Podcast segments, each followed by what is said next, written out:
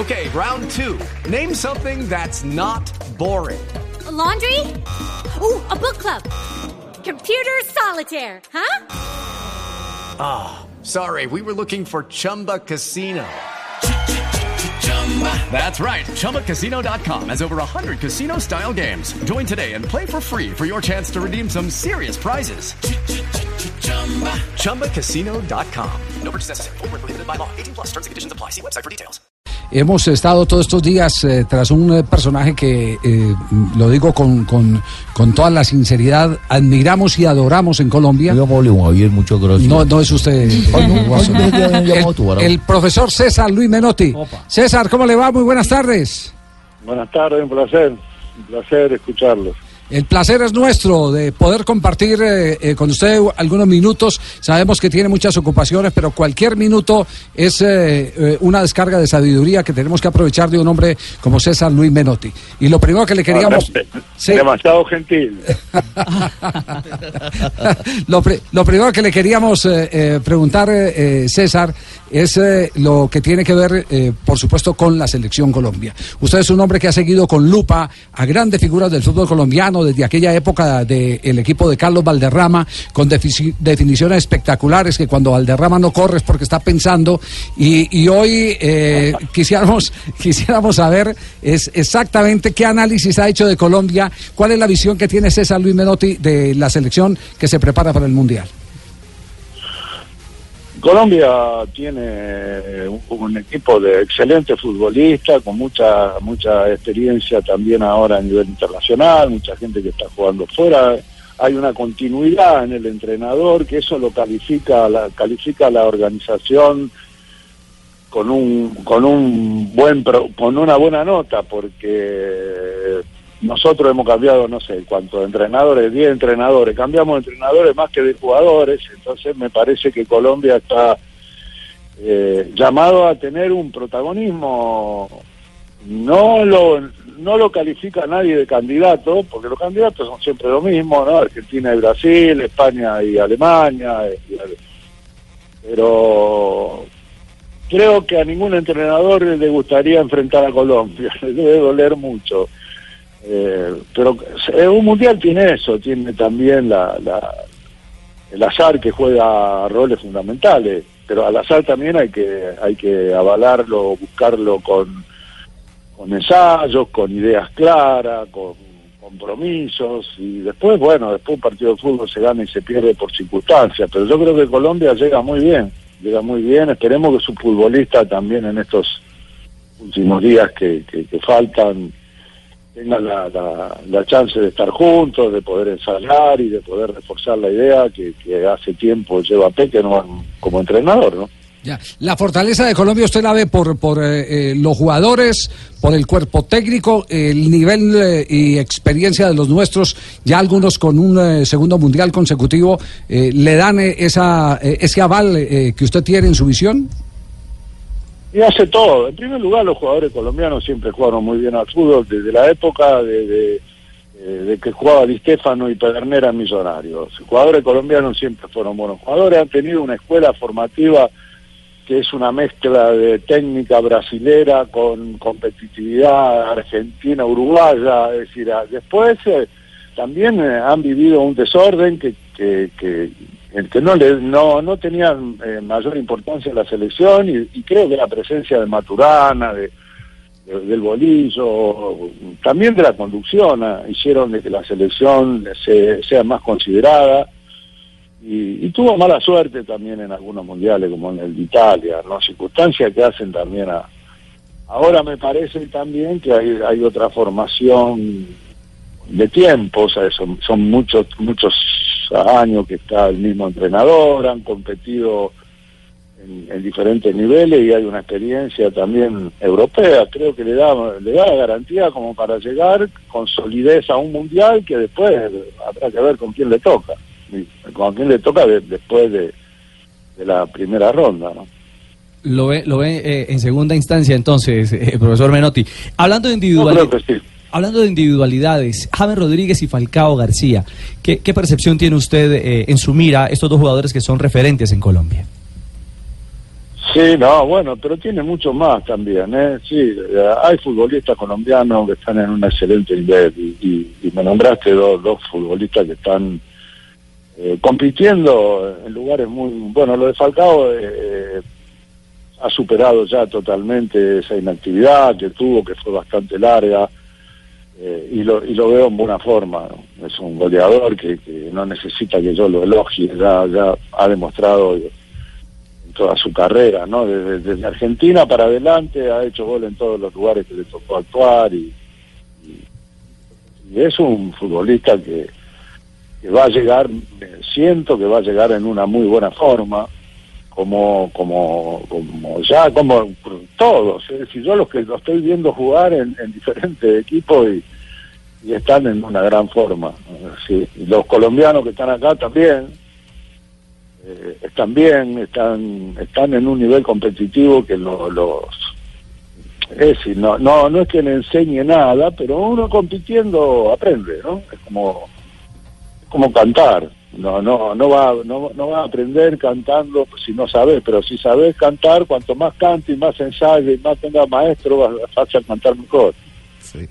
Eh, pues eh, eh, la ilusión que tenemos es que estos buenos cantantes con un buen director de orquesta y con mucho repaso, porque la selección se va a empezar a concentrar desde el 20, pueda llegar a, a un eh, punto que nos permita sacar la cabeza en la primera ronda y de ahí para adelante lo que venga para Colombia indudablemente va a ser satisfacción. Sí, lograr la, la primera ronda es, es, es riesgoso para cualquiera, no no no no hay porque hay equipos que uno eh, reconoce su futbolista, pero no no no por ejemplo Croacia, Croacia si uno revisa los jugadores que tiene eh, tiene un equipo bárbaro, ¿no? Le toca a Argentina, tiene un montón de muy buenos jugadores, pero después cuando se juntan es como Bélgica, nunca alcanzan un nivel competitivo que lo transforme de, difícil participante a grandes candidatos. En cambio hay otros hay otros países que, que con que con menos eh, calidad tienen tienen una continuidad, tienen una preparación, es decir, se, sienten muy felices y muy cómodos en la selección y hay otros que son impredecibles. Nigeria viene y te hace cuatro goles y de- alguna vez eliminó a España en el Mundial de Francia y después pierde con cualquiera. Hoy Colombia no está en ese, está en, en respaldado como un participante a lo cual no a ninguno le gustaría enfrentar. Sí, eh, eh, yo decía lo anterior, eh, eh, el profesor Menotti, por una razón, porque las estadísticas muestran que cuando Peckerman tiene la oportunidad de hacer una sesión de más de 10 entrenamientos, la selección Colombia cambia la cara, colectivamente se afianza, afina mucho eh, su funcionamiento. Y esa es tal vez Sí, la, seguro. la ilusión que tenemos, sí. Seguro, no, no, no tenga ninguna duda. Eh, a mí me gusta mucho la música, ¿no? Y, voy, cuento una anécdota. Yo hay una orquesta argentina que es histórica, que es Osvaldo Pugliese, que toca tango. Bueno, yo eh, quería saber cómo se lograba eso, ¿no? Entonces me dijo sencillamente el maestro, son seis horas de ensayo por día. Entonces, el equipo de fútbol es lo mismo. El equipo de fútbol no se resuelve yendo a la casa del jugador o yéndolo a ver, a ver jugar. Se resuelve adentro de la cancha, sosteniendo, teniendo una idea clara de lo que se busque.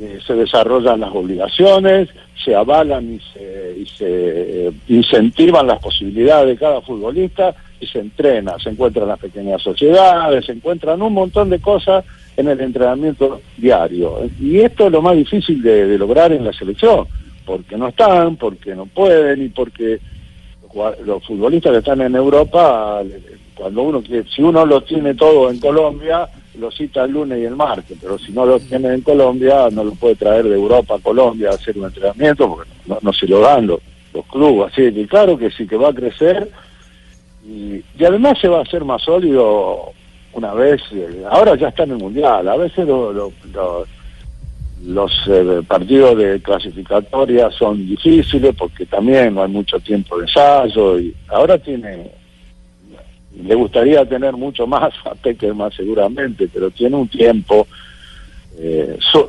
su futbolistas son casi todos conocen la idea de él y, y la cosa así es más fácil Ya. Y una pregunta final, eh, profesor Menotti. Eh, ¿Por qué volvió otra vez a abrir su libro?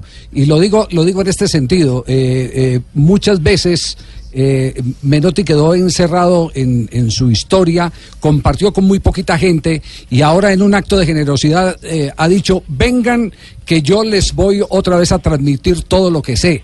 Y, y sabemos que, que está al frente de un proyecto para preparar nuevamente a directores técnicos, a jugadores que se retiran y, ¿por qué no?, a recibir eh, eh, uno que otro eh, periodista que estemos interesados en que nos explique algún secreto del fútbol. Hacemos fila. ¿Por qué volvió? ¿Por qué, por, por qué a, esta, a esta altura siente que le debe dar al fútbol en general una mano? Sí, yo nací en una cancha de fútbol y si, si algo sé hacer, y hasta hasta por ahí nomás, es, es el fútbol, ¿no? Na- Nací futbolista, eh, he entrenado todos los grandes equipos de la Argentina, no sé, Peñarol, Bar- Barcelona, Sampdoria, Atlético Madrid, y, me pare- y- he, y he debatido tantos años, he escrito tanto, tengo tantas cosas escritas eh, no me convencía mucho esto de la escuela de entrenadores. No, no me convencía hasta que la tecnología me permite ahora este, armar cosas, inclusive que se dicen y que pasan, ¿no? Porque si no es muy difícil. Eh, hoy hoy hay, hay una tecnología que yo podría descontar algo y mostrarlo en un ensayo porque es más fácil. Antes para para cuando yo grabé un programa para una empresa ah, después del mundial que se decía el fútbol eh, con Menotti yo me libre lo que fue para grabar eh, 10 capítulos había 80 cámaras era era imposible y un trabajo enorme.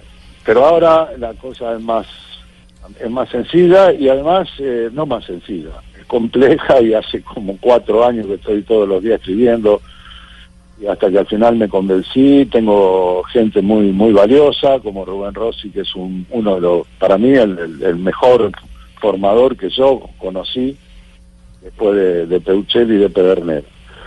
Eh, un chico muy estudioso, fue jugador de, de la selección campeona del mundo juvenil del 79, sí, tuvo 10 años, 8 años en River, y a Signorini, que es otro preparador físico que fue personal trainer de Diego en el Mundial 86, y, y de ahí en adelante trabajó conmigo también. eh, es, es decir, encontramos eh, eh, casi un compromiso de decir, bueno, ahora vamos a poner las cartas arriba de la mesa para, para poder debatir sobre todo, sin ninguna otra pretensión.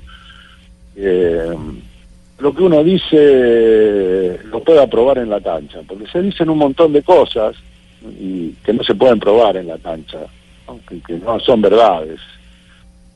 Eh, y así como, como no hay verdades absolutas, decía Montalbán, hay mentiras evidentes. Entonces es más fácil encontrar el camino si uno denuncia mentiras evidentes, que no son así, que no son ciertas, y se, y se ponen de moda y entonces empieza a hablar. Eh, hablan de jugar lindo en vez de jugar bien, jugar lindo, la, la belleza aparece de las cosas bien hechas. Ni, Picasso pintaba para pintar lindo, ni Mozart pintar, eh, eh, creaba música para que sea linda, sino porque están, las cosas se hacen bien, no se hacen mal, no hay mucho otro camino. Eh, y la belleza aparece para el que tiene la sensibilidad de entenderla eh, y el conocimiento. También hablo del público, ¿no? Los estadios en los mundiales se llenan más de espectadores que el público. El público le cuesta más, ¿no? El público colombiano no no no, no le es muy fácil eh, viajar a Rusia. Y también lo- lo- los equipos no, no, no trabajan para, para fortalecer la relación entre el público que entiende de fútbol, porque el, el, el hincha que es público y que ve jugar 20 años a su equipo, entiende de fútbol. Eh, si nosotros no fortificamos esa relación, eh, respetando eh, en la competitividad el, el- respeto, el respeto a, la historia de- del juego. Los, los escenarios no se hicieron porque corrían mucho los jugadores, se hicieron por, por, la calidad de los grandes jugadores. Eh, me acuerdo cuando lo dirigí a Valderrama, yo dirigí un resto del mundo que jugaban eh, Romario de nueve, Valderrama y La Torre, eh, adelante.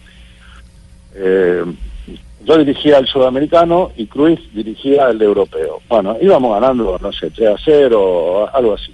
Bueno, después 4. Eh, después fuimos a comer. Y estaba Valderrama y estaba Romario. Y Romario me mira y me dice, si yo hice 40 goles con lo que me acompañaron, ¿cuánto hubiese hecho con este? No me lo olvido más. No me lo olvido más. Porque le hacía seña con los dedos. Nunca habían entrenado juntos. Hicieron, hicieron goles que, que, que no sé si estarán grabados por ahí. Pero contra un equipo europeo de, las, de grandes figuras. Y, y no le ganamos porque Romario corría mucho, ni porque Valderrama corría mucho. Había quien corría también. Pero digo... Eh, participar de un debate que no esté ligado a, a un periodismo también joven, muy joven, que dice cosas que no corresponden, ¿no? Yo escucho decir, eh, si, si yo el penal lo hubiese tirado, no, vos no lo hubiese tirado ni lo vas a tirar nunca, porque sos periodista. nunca. Porque no sabés lo que es tener la camiseta de cualquiera, de Nacional de Medellín o en, o en el que vos quieras, o en Boca, tener una camiseta o de la selección colombiana y tener que patear un penal donde se juega eh, la eliminatoria. Entonces no, di, no hablen así, ¿sí? ¿no? yo hubiese hecho tal cambio. Vos no, vos tenés que decir, decir lo que ves, no sugieras estar vos en la cancha, porque no, no, no es bueno. Son los jovencitos, ¿no? Son periodistas muy jóvenes. Sí, que habrá que enseñarles a distinguir entre ser profeta y ser notario. Nosotros somos notarios. Así, es. bueno, no, pero a mí, me- a mí me gusta el, el- el- el- el debate y, y siempre me la he pasado discutiendo. Sí. Pero a- acá en la Argentina hablo, ¿eh? no conozco mucho a, a los periodistas jóvenes de otros países, pero hay una camada de, de periodistas muy jóvenes, sobre todo hay tantos tantos eh, canales y que habla, hablan con una con una soberbia del juego en sí, que es muy peligrosa, que no se atrevería ni siquiera a pelear a hablar así. Eh, y bueno, y, eso, todas esas cosas, eh, igual que, lo, que los números, ¿no? Los números de 433, los números de teléfono que ponen. A mí cuando lo escucho hablar digo, ¿con quién me comunico si llamo al 43211? Que me traerán a casa. Y, y les voy a contar una historia. Yo fui a dar una charla para entrenadores, ¿no? Entonces, eh, un chico levanta la mano, después que había hablado como una hora, y me pregunta, bueno, ¿y a usted qué, eh, qué sistema le gusta más? Yo me di cuenta que no había entendido nada o yo no me había explicado bien. Entonces lo, lo miro y le digo, mira, a mí el, el- lo, el- lo que más me gusta es el 451. Y él me mira y se sienta. Le digo, ¿cómo no me preguntás por qué? ¿O quiénes son? Ah, bueno, eh, ¿o qué te parece? Bueno, a mí me parece muy defensivo. Bueno, ahora yo te voy a decir quiénes son los cinco del medio. Gerson, Clodoaldo, Pelé, Tostao y Rivelino. Ninguno de esos, ninguno de esos eran especialistas en correr o recuperar la pelota.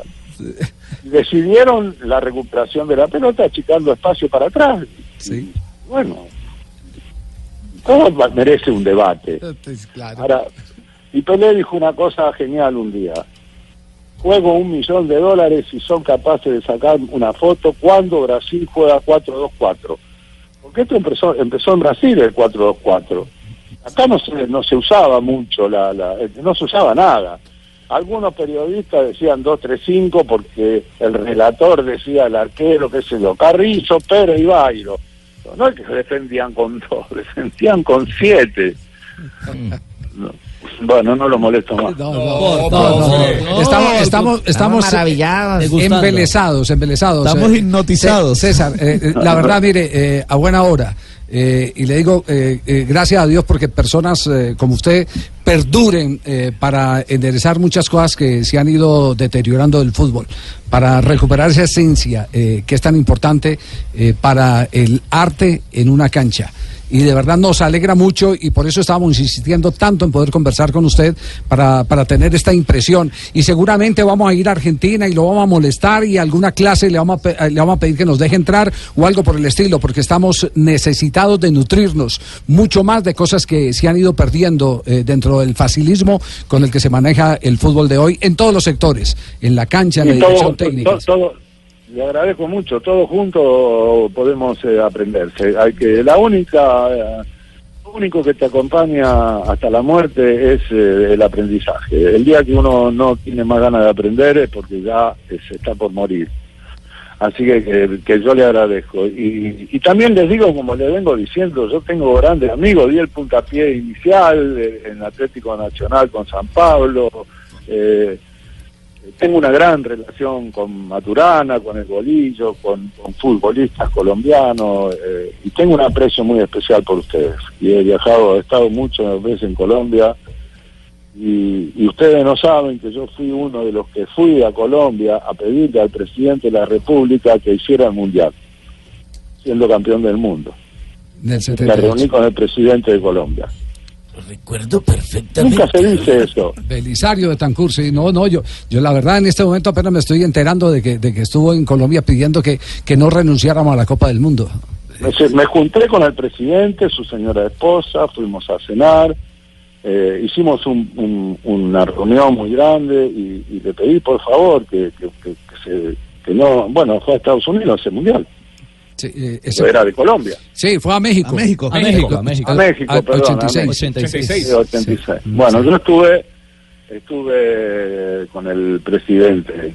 Tengo un montón de fotos en mi casa. estuve, estuve con el presidente de la República, que me parecía insólito y, y- y, eh, me, me acompañó un gran periodista que había, Cacho Fontana, que fue Sí.